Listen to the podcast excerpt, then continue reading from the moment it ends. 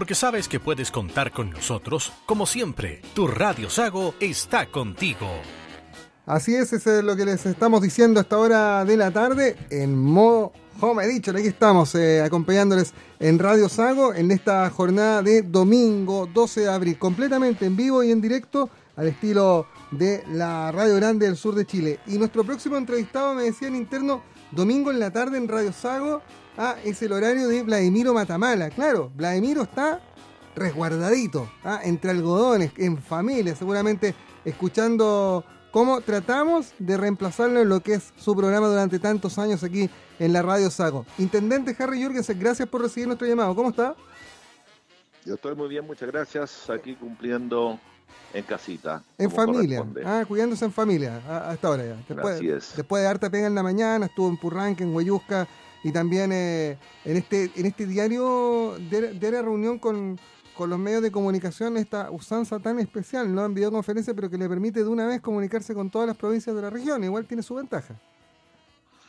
Sí, igual tiene su ventaja porque uno está conectado con las radios de Chiloé, de Yanquihue, de, Osorno y los otros medios escritos también, y también aquellos que son digitales. Entonces es bueno, hay distintas eh, miradas sobre el tema de esta enfermedad COVID-19 que nos tiene tan involucrado y tan comprometido como una pandemia que realmente puede afectar eh, brutalmente a nuestra ciudadanía. Y yo creo que la, parece ser, intendente, hoy día las cifras demuestran, no de los primeros días de la cuarentena no solo, pero probablemente ya la, última parte de la semana pasada, cuando empezó a bajar un poco la cantidad de gente en las calles. Eh, hoy, hoy debe ser, en los 40 días que, que lleva esta pandemia ya declarada en Chile, debe ser como, como el día más tranquilo para la región con apenas ocho nuevos contagios. Eh, es ¿no? Bueno, eso nos tiene un poco esperanzado, efectivamente, aunque son eh, datos que todavía no marcan una tendencia. Si bien es cierto, traíamos efectivamente hace una semana atrás una acumulación de 20, 23, 25 casos diarios, después bajamos a 10, yo diría, nos conservamos ahí entre 8 y 10, pero todavía no logramos eh, los cero. Los cero los tenemos en las últimas 24 horas en 28 comunas de las 30. Mm. En 28 comunas tenemos cero casos agregados en las últimas 24 horas. Solo Sorno y San Juan de la Costa suman. Entonces eso nos sigue teniendo preocupado. Lo otro que nos tiene preocupado es que Osorno es una de las ciudades del país que más infringe eh, el toque de queda, que más infringe las normas de cuarentena.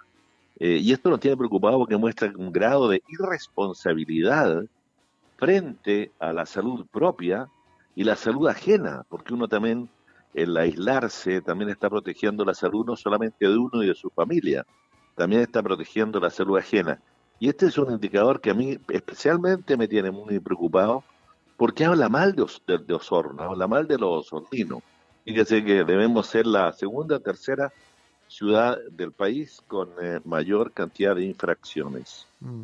Y, además, intendente, teniendo en cuenta la cantidad de gente que vive en Osorno, eh, el tener 234 eh, personas afectadas, digamos, en todo este periodo, tener las únicas cinco víctimas fatales de, la región. Yo hacía la comparación al inicio de nuestro programa con Puerto Montt eh, que, eh, es, eh, alguien nos tiene que contar el secreto, o bien el secreto de Puerto Montt, o, lo mal que se está haciendo en Osorno, o por qué la gente ha entendido tan mal, pero fíjese que Osorno tiene prácticamente seis veces la cantidad de personas afectadas en Puerto Montt, y Puerto Montt es una ciudad que tiene un mayor contacto con el resto del país y del mundo, porque tiene el puerto, porque tiene el aeropuerto, y un terminal de buses más grande que, que tiene más salidas a distintos lugares, entonces eh, en, este, en este ámbito en que tenemos un, enemigo, este virus, que se contagia socialmente, uno debiera pensar de que la explosión de casos debiera estar en Puerto Montt y no en Osorno, pero se ha dado en Osorno y se ha mantenido en las últimas dos semanas eh, al alza, siempre creciendo, siempre con nuevos casos, y eso es lo que ha obligado al final a las autoridades a tener que disponer de medidas especiales tan, tan duras, tan, eh, tan jodidas para la gente, especialmente en las zonas rurales, como es esta barrera sanitaria y esta cuarentena.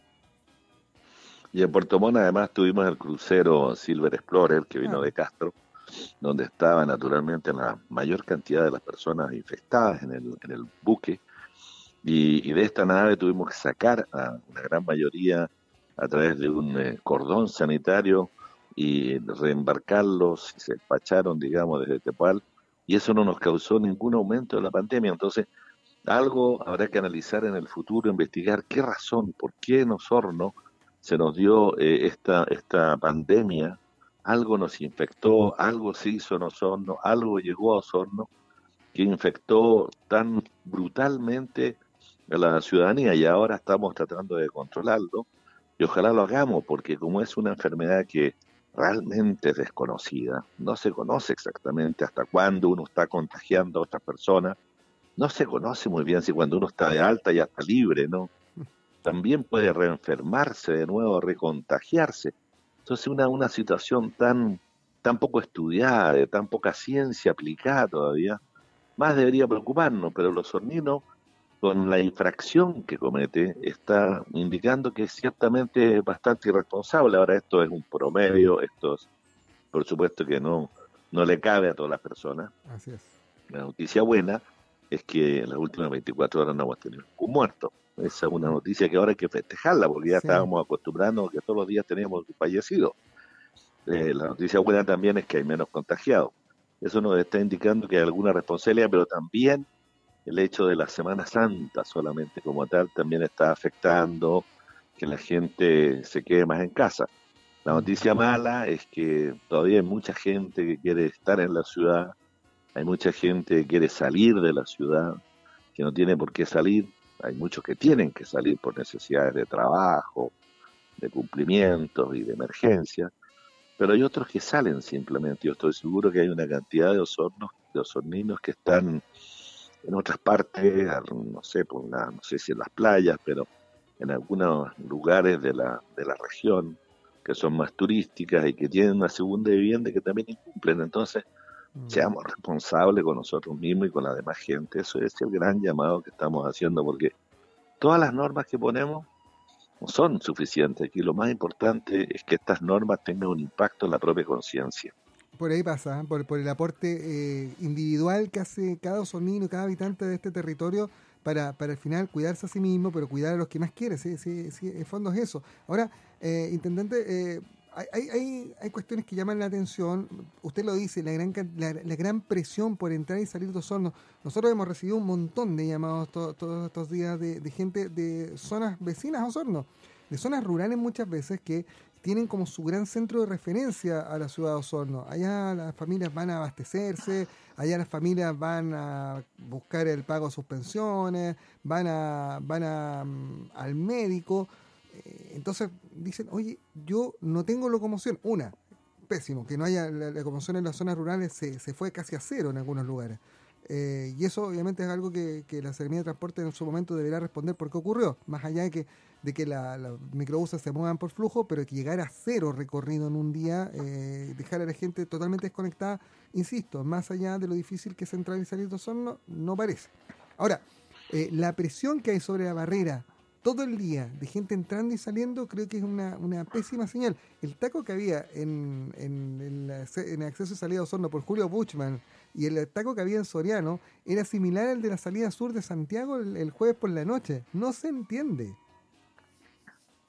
Bueno, un poco, un poco se entiende eh, en la actividad normal porque es impresionante porque esta pandemia también nos da a conocer ¿Cuánto Osornino tiene que salir a trabajar fuera de la ciudad de Osorno? Nuestra industria, mucho de nuestra industria está fuera de Osorno, está dentro de la provincia, pero está fuera de Osorno. Siete, ocho, nueve industrias. Y esos son miles de trabajadores que están trabajando de la industria.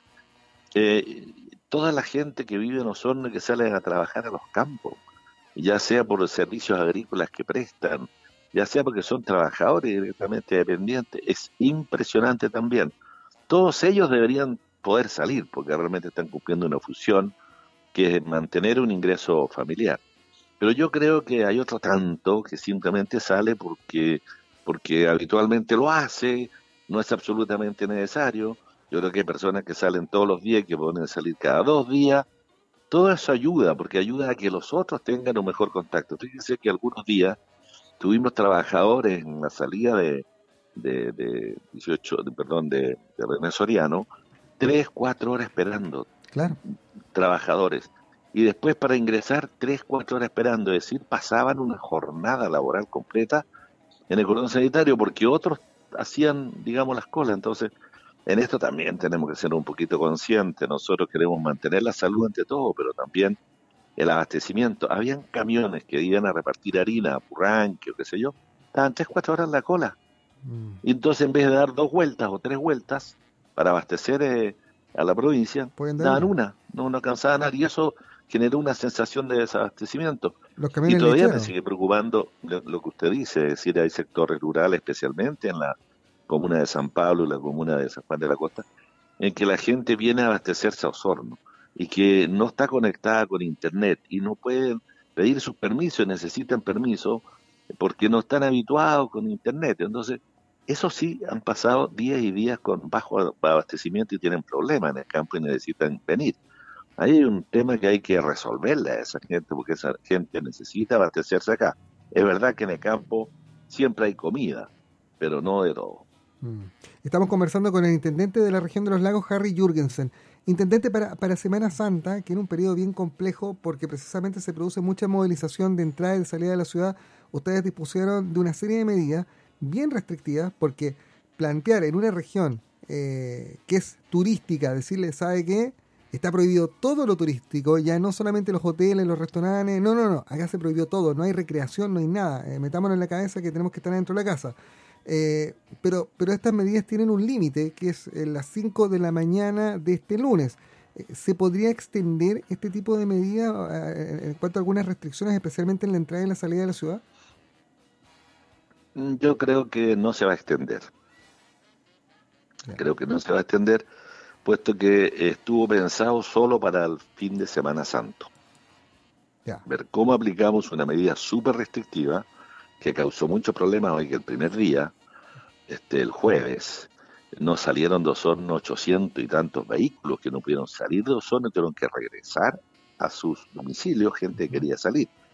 Y otro tanto que no registramos era gente que quería entrar a Osorno, si calculamos que hay 1.500 vehículos que el primer día esta restricción no pudieron moverse ni entrar ni salir ozono. Entonces el impacto fue brutal, eso estamos totalmente de acuerdo. Además, yo creo que generó, digamos, a lo mejor conciencia y vamos a esperar que el lunes eh, no exista esta restricción tan absoluta del plan de Semana Santa, pero sí sigue existiendo la restricción que implica eh, que funciona el cordón sanitario y que funciona la cuarentena y funciona el toque de queda. O sea, esos tres eh, esos tres elementos van a permanecer. Y espero que haya mucho más conciencia, eh, especialmente lo vamos a observar el lunes y el martes, porque de lo contrario hay que tomar de nuevo alguna medida restrictiva. Eh, eh, el, hecho de, de, la conciencia, la que ustedes llaman, sería disminuir esta presión y disminuir la cantidad de gente en las calles, ¿no? Derechamente. Derechamente, que no salgan tanto a comprar los supermercados. Y tiene que haber un poco conciencia colectivas y aquí tenemos que sentirnos muy responsables de esta situación. No, no es echar miedo, digamos, pero, de verdad es que cuidemos, ¿no? Si estamos frente a una enfermedad que no conocemos, es desconocida. Para algunos puede pasar inadvertida, para los jóvenes, qué sé yo, pero para otros ese joven a lo mejor le está trayendo la enfermedad a su abuelo y puede ser fatal. Entonces, esa responsabilidad, esa conciencia, en la que especialmente en Semana Santa que nos invita a reflexionar sobre la vida, sobre la muerte, sobre la resurrección de Jesucristo, nos, invita a pensar con más solidaridad. Entonces, tal vez esta pandemia, que es un sacudón enorme a toda la sociedad humana, nos hace pensar un poquito respecto de la vida y, la vida en el futuro no será todo consumismo, no será todo eh, dinero, no será todo eso, sino que también será respeto, sociedad humana, solidaridad, valores humanos mm. que expresen, digamos, una humanidad mejor. Yo creo que cada cierto tiempo parece que la sociedad humana del mundo tiene que ser sacudida para pensar, ah, pero podríamos ser mejores. Oiga, intendente, y la situación en, en Purranque, en Huayusca, ahí se estableció ya un, sistema de, control, eh, pero estamos hablando de una población muy distinta a la población de Osorno, una población eminentemente rural, que tiene conexión con otras localidades, eh, y, allá la, cantidad de, contagiados eh, igual no deja de ser preocupante precisamente por el tamaño, ¿no? Claro, son muchos los contagiados, si, que hayan en, en 10, 11 contagiados, muchos. 19, digamos, de los, casos por sí. No, en Guayusca, pero, pero que hayan dos, ahí hay 200 habitantes nomás. Entonces, eh, en las situaciones que se sabe exactamente dónde y en qué condiciones ocurrió este el contagio, en una actividad social en que asistieron 50 personas y esas 50 personas llegó un infectado, se sabe de dónde vino y lo infectó a la mayoría, entonces hay que cuidarlo. Es un culto evangélico, ¿no? No, no, no, no, no tiene nada que ver con evangélico. Ah, es, un grupo netamente social. Y, bueno, y esos 200 ahí hay que aislarlo para que no se infecten y hay que tratar de que no salgan para que no infecten y a otros para que no se infecten. Y lo mismo ocurre en, Corte Alto. En Corte Alto hay cuatro, de una población también pequeña. Yo le estoy hablando de, los 19 casos de que Aquí hay 15 casos, hay 15, que también es de una familia en que también se sabe exactamente qué es lo que ocurrió. Entonces, eh, esos son los puntos que, que son muy importantes para, para aislarlos, porque en la medida que uno pueda adoptar, saber con prontitud, con anticipación, este es el enfermo, lo aislamos y con eso lo contagia, porque ya sabe que es enfermo. Por eso que es importante haber crecido enormemente en la posibilidad de hacer muchos exámenes de PCR para determinar si tiene o no COVID-19 uno. Y en, y en la región estamos con una capacidad para prácticamente hacer 900 eh, exámenes diarios. En Osorno 400, en Puerto Montt 400, en Chiloé 100. Entonces, eh, eh, ahora el tema es aplicar al máximo esa capacidad y que no nos, no nos fallen los antígenos, porque la única forma es determinar al máximo responsablemente quienes tienen el COVID-19 mm, para poder aislarlo y de esa forma controlar y evitar el contagio. Hay mucha gente que, que se ha visto contagiada y que como que le da un poco de vergüenza. Y creo que al revés, si alguien se ve contagiado, otra medida de responsabilidad social es dar aviso a todos sus contactos, la gente con la que estuvo rápidamente, no esperar a, a darlo al listado y que sea la autoridad sanitaria que les llame, sino uno mismo agarrar el celular empezar a llamar gente, se sabe que, pucha, lo siento, me contagié. Acá la estadística es súper fría. Probablemente 3 de 4 chilenos eh, adquieran este virus y, el tema es cómo lo adquiere, qué tan bien, digamos, te, te, agarra el virus en cuanto a tu sistema inmunológico y sobre todo cómo lo vas a enfrentar. En qué momento te encierras y dejas de esparcirlo.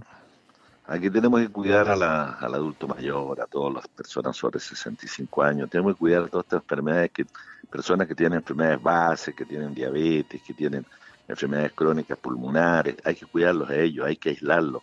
A las embarazadas hay que aislarlas. En fin, en general hay que aislar a todo aquel grupo más de riesgo. Y eso hay que cuidarlos, todos los más jóvenes tienen que cuidarlo. Si aquí un joven a lo mejor se, contagia, tiene 15 años, pero no se da ni cuenta que tiene la enfermedad, pero sí puede contagiar. Entonces, lo ideal es poder decir, ah, este joven tiene la enfermedad, joven, cuídate, vamos a cuarentenarte porque tú no puedes juntarte con tu abuelo, ni con tu padre, ni con tu tío que está enfermo. Esa es, eso es lo que tiene, digamos, el hecho de tener la capacidad para poder tomar los exámenes.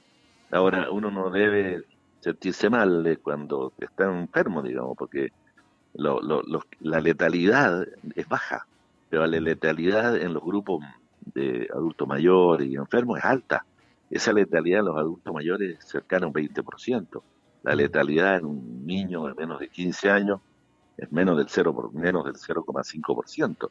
Mm. Entonces, eh, pero el problema es que él puede ser vector, él puede estar eh, eh puede estar contagiando. Entonces, eso es la responsabilidad de las familias, por eso es lo que tienen que poner cuidado las familias.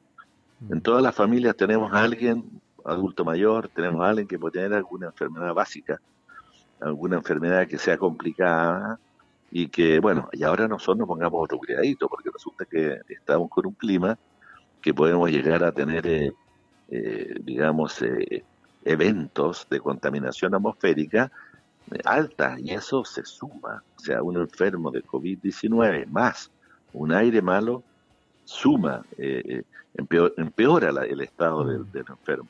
Y coloca, una etapa, coloca una etapa en el aire, además, la circulación de, todo, o sea, el, aire se envicia como eso. Se pone, se pone más complicado, así es. Por eso lo importante es que nos llame a ser más responsables, y eso es eso lo, lo que nos falta a nuestra sociedad y lo está demostrando espero que lo estemos reconstruyendo a partir de esta pandemia. Vamos a todos aprender mucho de esta pandemia, sin duda. Y, cuando, cuando se hablaba hace algunas semanas que Chile cambió, que Chile despertó, Chile va a cambiar, va a cambiar el mundo en general respecto de, qué es lo que se valoriza ¿ah? eh, y sobre todo eh, cómo se valoriza. O sea, acá el este, esto ha sido una oportunidad para muchas familias de reencontrarse, la necesidad de estar cuarentenados, ¿no? Eh, de darle más tiempo a la familia, darle más tiempo a la esposa, a los niños. Eh, eh, es así.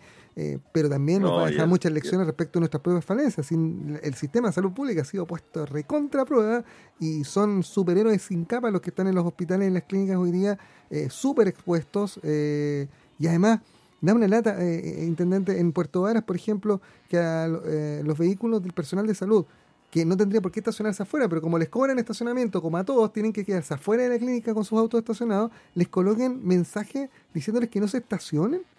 ¿Ah? Las familias que viven en torno a la clínica, o sea, eso es impresentable, es tan, tan duro como los, mensajes que se colocan en los edificios en Santiago, donde se sabe que trabaja gente, eh, personal, eh, que está dando la pelea a la pandemia en los hospitales y las clínicas. Es impresentable. Ahí también hay responsabilidad que tenemos que, que, que echarle mano.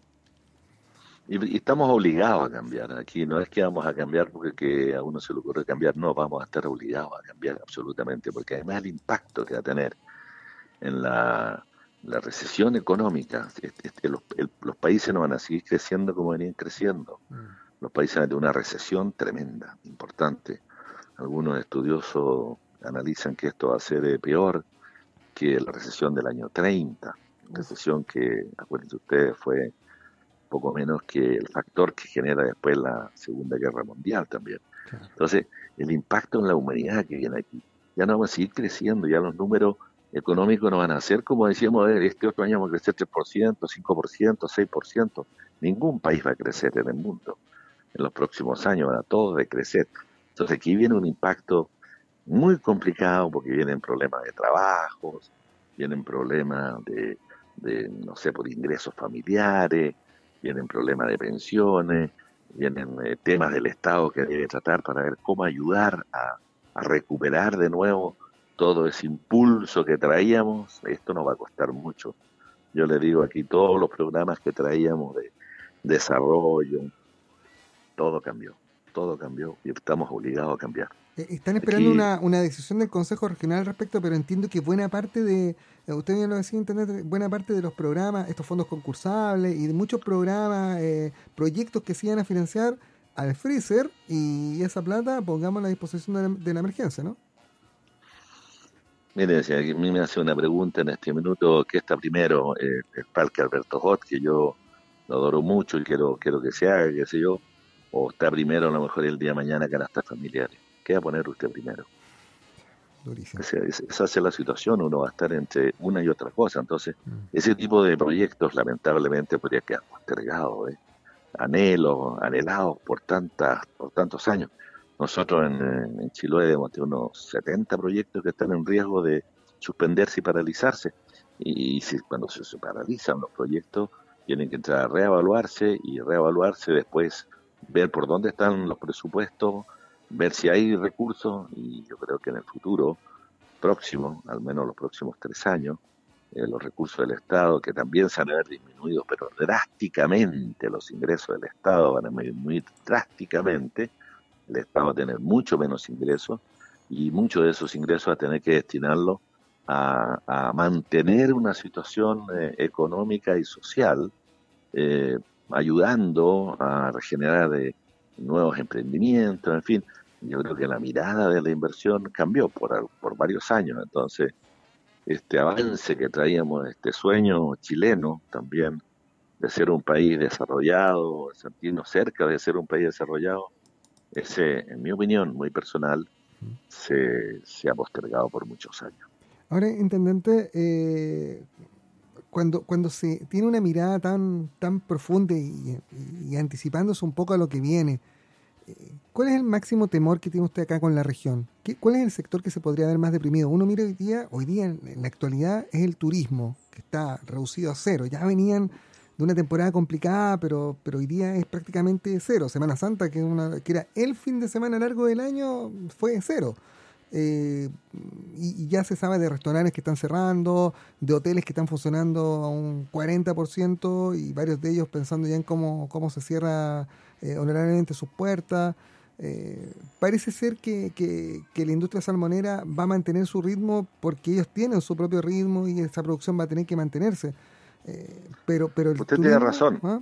Usted tiene razón, el turismo es el más afectado. Hay países que más del 50% de, del PIB económico lo aporta el turismo, como en España, por ejemplo. En España, donde no sé, hay una población de 40, 50 millones de habitantes, pero lo visitan 150 millones, es decir, eh, una, un país y otros tantos países, ¿no es cierto?, que viven del turismo, que viven del ingreso de personas que, que obtienen su ingreso en otros países. Eso se va a caer, se va a caer rotundamente. El turismo en los últimos 20 años venía creciendo en su peso en cada PIB del mundo. Eh, el promedio de lo que pesaba el turismo en el mundo ya se está aproximando al 30%, o sea, de todos los sectores económicos el turismo era un 30%. En Chile no, en Chile todavía es menos de un 10%. Entonces, el impacto que tiene en Chile va a ser brutal porque efectivamente recuperar el turismo, todo esto, grandes inversiones en turismo que se han hecho los últimos 5 o 6 años, eso se van a quedar ahí sin rentabilidad por algún tiempo, van a tener que generar una reingeniería de actividades para ver qué pasa. Este, pero esos países van a estar más afectados y esos sectores van a estar más afectados. Ahora, la productora de alimentos, lo que es la agricultura, eh, lo que es también la salmonicultura, yo creo que se van a recuperar, pero también van a tener eh, caídas en precios, caídas en rentabilidad, impactos económicos negativos y lo que es también, por ejemplo, el cobre, porque nuestro 50% de la economía es el cobre, también va a tener una caída, vamos a tener menos ingresos, el cobre está bajando de precio, bajar más de precio, porque ya el mundo no va a seguir avanzando en función de las inversiones que implican ocupar cobre, sino que van a gastar la plata en otras cosas, mm. en otras cosas más sociales, en otras cosas más, más, más puntuales, más de la emergencia propia de la economía que se va a ir generando. Entonces, eso sí nos va a afectar a nosotros, yo creo que todo el tema de la minería podría, podría también tener un, efecto potente. Por eso que se espera para Chile y para el mundo.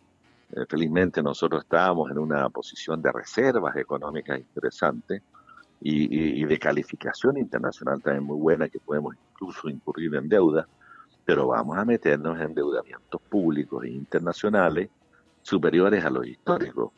Mm. Eh, y eso, eso es lo que viene. Si esta pandemia el país está paralizado, el mundo está semi paralizado. Eh, imagínense lo que pasa con las empresas aéreas, las líneas aéreas, están en cero.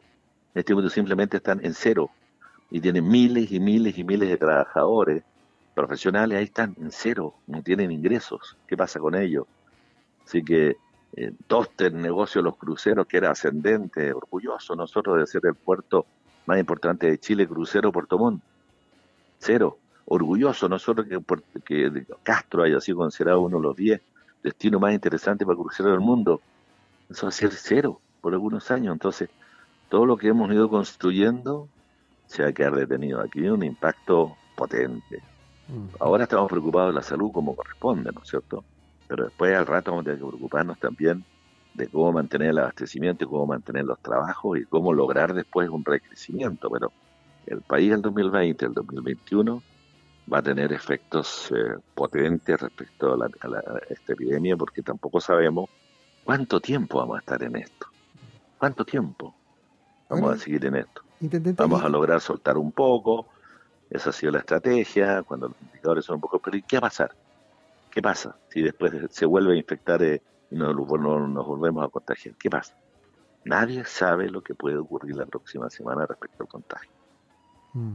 Ahora, Intendente, eh, en, este escenario que usted nos plantea y que, es muy cuerdo y creo yo que, es muy acorde a, cómo se está visualizando el, futuro, no lejano, cercano, estamos hablando de un par de meses probablemente, depende mucho de, cuánto dure el, paso de la pandemia por el país.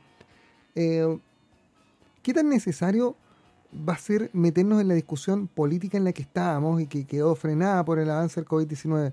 Porque no nos perdamos, eh, el plebiscito que era ahora a fines de abril está fijado para octubre.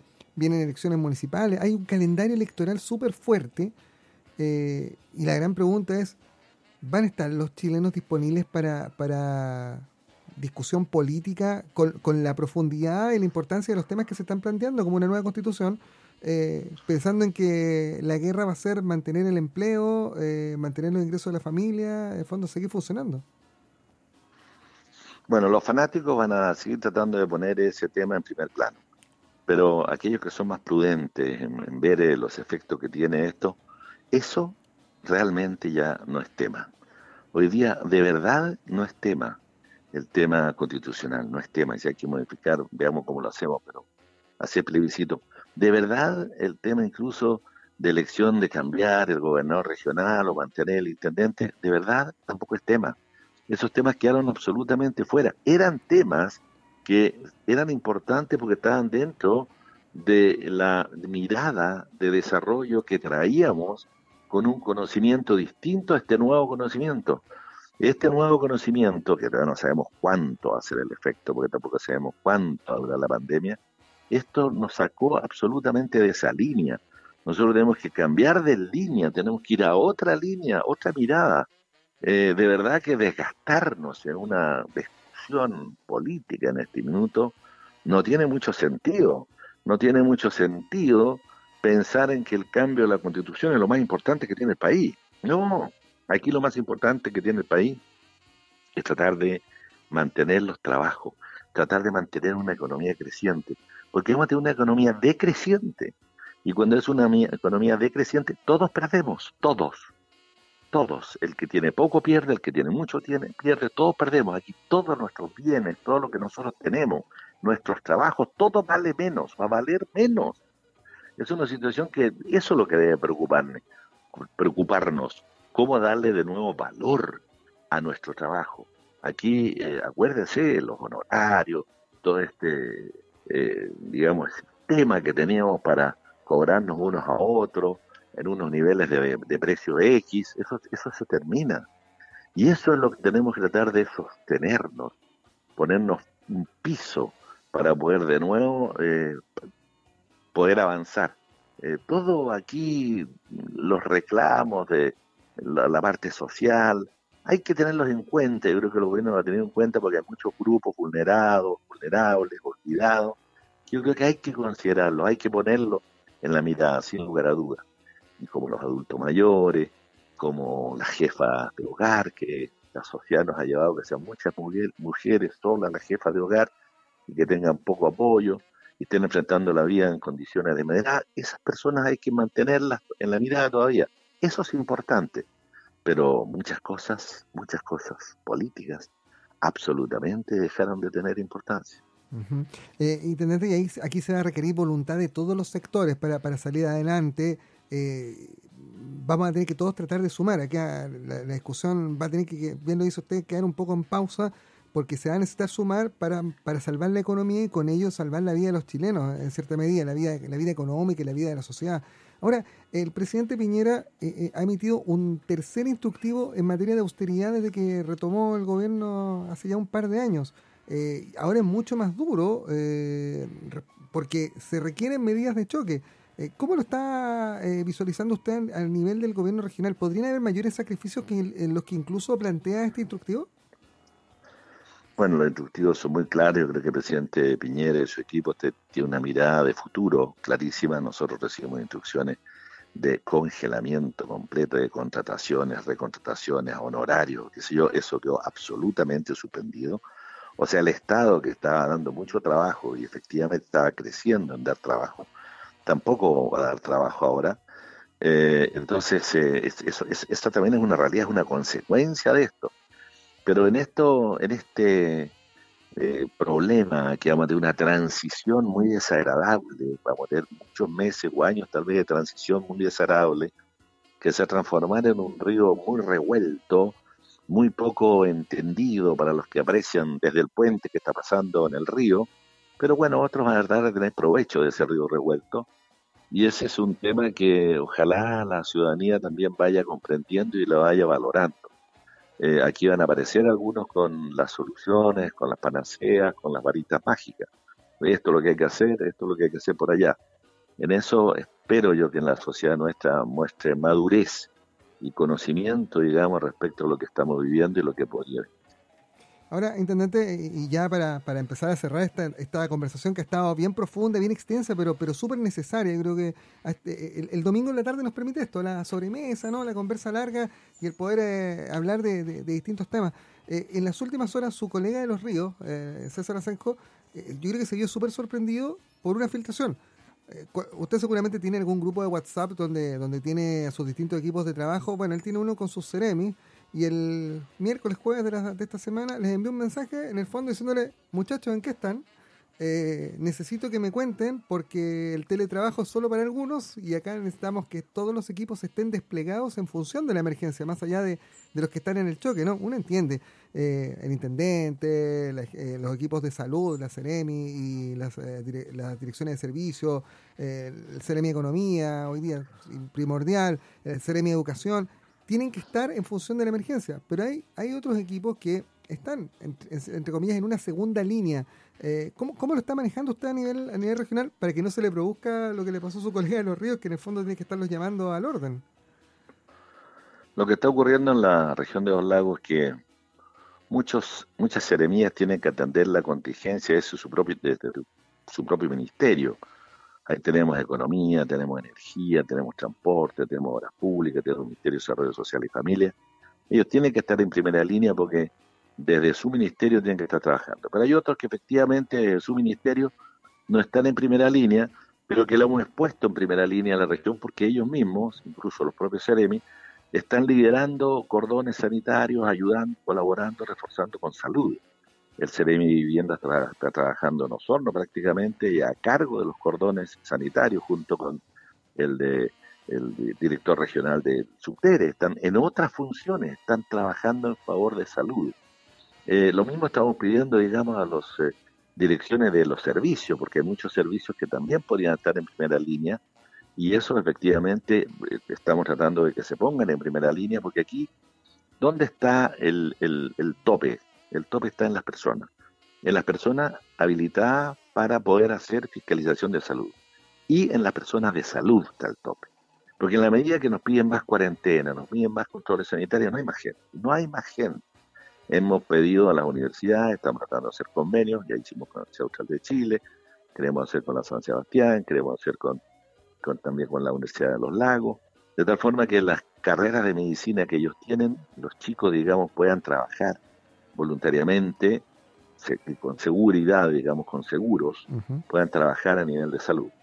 Pero mientras tanto tenemos que pedirle a nuestros propios funcionarios públicos voluntariamente hacerlo. Ese es el llamado que yo les hago a nuestros, a nuestros servicios, es el llamado que yo le hago a aquellas seremías que no están en primera línea todavía, digamos. Pero en general eh, eh, hemos logrado en la región de los lagos que muchos estén involucrados en la primera línea, en las funciones, no todos lo están haciendo, pero sí la gran mayoría.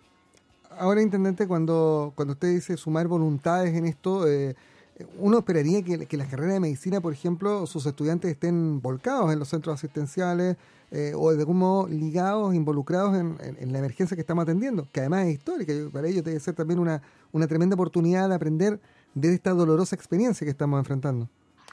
Lo que pasa es que las carreras de medicina, por ejemplo, los internos que estaban trabajando o haciendo eh, eh, aprendiendo, digamos, dentro de nuestros hospitales, eh, lo dejaron de hacer.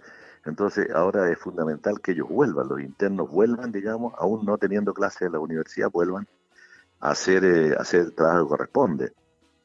Y también las carreras de enfermería o de otro tipo de, de, tecnología, digamos, también nos ayuden. y eso estamos pidiendo a los jóvenes que se sientan importantes también en, esta oportunidad, porque esta pandemia también nos da la oportunidad de hacer cosas por los demás. Eh, yo me acuerdo, yo fui joven para el terremoto del 60, eh, el terremoto del 60, el terremoto fue un día domingo, a la una y media de la tarde, yo a las cinco de la tarde tenía un, en brazalete una cinta puesta por el regimiento Caupolicán en esos tiempos de Valdivia, porque estaba estudiando Valdivia, y yo ya era un voluntario, yo era un voluntario para salir a recorrer y atender las poblaciones buscar si había si se podía ayudar, que sea de cualquier forma. Yo era un voluntario. Entonces, esa, es, esas ganas de ser voluntario, sentirse bien por hacer algo por los demás en emergencias como esta, es el llamado que estamos haciendo a esos jóvenes para hacer convenios con la universidad y se incorporen. Y ese mismo, ese mismo llamado de voluntarios lo hago a los adultos, aquellos que son funcionarios públicos, y no tomar esta pandemia como una vacación para estar en la casa haciendo teletrabajo, pero bueno, no sé por qué teletrabajo, sino que realmente eh, se incorporen, se incorporen, porque esto, esto, esto no es, no es para hoy día, no termina, cuando termine la cuarentena nosotros, no, no porque nosotros tengamos día 8 o 7 contagiados, ¿no es cierto? Pasado mañana vamos a tener cero, no, a lo mejor sube. Aquí necesitamos hacer de tripas corazón. Eh, Intendente, ¿podrían eh, tomarse nuevas medidas restrictivas en otros puntos de la región? Hoy día Chiloé, Osorno... Por supuesto, todo depende. Estamos haciendo lo humanamente posible para contener la, el contagio. Pero también estamos haciendo lo humanamente posible de que se mantenga, se mantenga el abastecimiento y se mantengan los trabajos. Y esa cosa, encontrar el justo equilibrio de esos tres puntos no es fácil. Es muy difícil. Pero uno no puede estar solamente inclinado a un punto, no solo puede mirar el trabajo, sino la salud, tiene que estar mirando ambas cosas, pero tiene que equilibrarlo eh, porque de lo contrario, bueno, no sacamos nada tener a todos encerrados en su casa sin ingreso y sin comida, o sea, eso sería un desastre. Entonces, eh, tenemos que tratar de manejar esta situación dentro, dentro de lo difícil que es todo esto y dentro de lo poco preparado que estamos todos para enfrentar esto, porque es el primer reconocimiento que hay que hacer. Nadie de nosotros está preparado para esto. A uno nos, nos pilló en un puesto de autoridad regional estamos haciendo de tripas corazón con la gente, opiniones, haciendo equipo, buscando. ¿Cuántas horas trabaja al día, intendente, hoy día? Y enfrentando la situación. ¿Cómo? ¿Cuántas horas está trabajando al día hoy? ¿Las Todas las que sean necesarias nomás, pues. Eh, ¿Cuántas horas duerme? Uno trabaja. Es que uno duerme poco porque la noche levanta sobresalto. Mm. Uno siente la gran responsabilidad. Ese es el tema. Cuando uno siente la gran responsabilidad, entonces eh, uno no tiene tranquilidad. Mm. Claro, la vida familiar trastocada totalmente, uno lo ve de, lunes a lunes, eh, en, en, videoconferencias temprano, eh, aquí no, Yo parto con COE regional a las 8 de la mañana, estamos ya activos en COE regional, a las 9 tenemos el COE provincial de Osorno, y así tenemos, digamos, todas reuniones virtuales, después tengo más o menos 12 reuniones permanentes que estoy haciendo, ya sea con un grupo, con el COVID-19, que son eh, los directores de los servicios de salud, que son los eh, presidentes de, del colegio médico, colegio dentista, eh, del servicio médico legal, en fin, todo porque tratando de poner el mayor conocimiento colegiado conjunto, también tengo reuniones con ellos una vez a la semana por lo menos, tengo reuniones de, de, gabinete con todos los, una vez a la semana también, tengo que hacer reuniones políticas, entonces tengo 12 reuniones que tengo que estar manejando algunas con una frecuencia de dos, tres a la semana, eh, tengo que estar eh, agendándolo, digamos, todos los días. Y eso también cambia en función de la emergencia en un minuto Claro. Bueno, lo que nos tocó nomás fue intendente. Eh, Así es. O sea, y en buena hora, yo creo que todos estos esfuerzos en algún momento alguien los va a reconocer en, en esta historia chica que estamos construyendo desde este punto del mundo eh, pero que hoy día estamos todos enfocados en lo mismo. Ustedes en la lucha diaria, disponiendo, coordinando, manejando estrategias, tomando decisiones, que pucha que debe ser complejo tomar decisiones eh, y asumir el costo de esas decisiones. Eh, nosotros en nuestro mundo de comunicar, de tratar de insistir en el llamado a la gente que se quede en la casa, que entienda que no, no existe ninguna medida que sea exagerada hoy día en cuanto a la protección, a la autoprotección y a la protección social, a, a cuidar a todo nuestro entorno. Todas las medidas eh, tienen sus costos también, entonces uno tiene que estar pensando siempre cuál puede ser el costo, que en el fondo es el efecto no deseado de una medida. Eh, y, la, y, uno es criticado por eso, porque siempre tiene efectos no deseados, que la gente no quiere perder eh, ciertos hábitos, digamos, si uno le cortan la salida. Y por ahí nacen las críticas, hay poca comprensión, hay mucha crítica. Yo diría que del de 100 eh, comunicados que uno recibe, 90 son críticas, 10 son de apoyo, son menos las de apoyo. Eh, y eso uno lo observa en todo esto Facebook Live que estamos teniendo también con las comunidades. Eh, la gente se pone en una posición muy dura, muy, muy personal, muy propia de su mirada. Hay mucho fuego amigo, ¿no? ¿Perdón? Hay mucho fuego amigo en esto? No, no, no es que sea fuego, yo creo que es crítica general, crítica general. No, de, los de los amigos yo no, no tengo mucho fuego, pero, pero crítica sí, pues crítica sí. y la crítica destemplada del, del adversario, tratando de hacer un aprovechamiento político de esta situación, realmente eh, a mí me causa un dolor porque, porque mira, tiene una mirada tan, tan chiquitita, tan cortita, digamos, tan interesada, tan personalista, cuando en este movimiento lo único que tenemos que buscar son miradas colectivas. Y salvar vidas, al final del día. Así es, muchachos, un abrazo a ustedes. Un abrazo grande, intendente.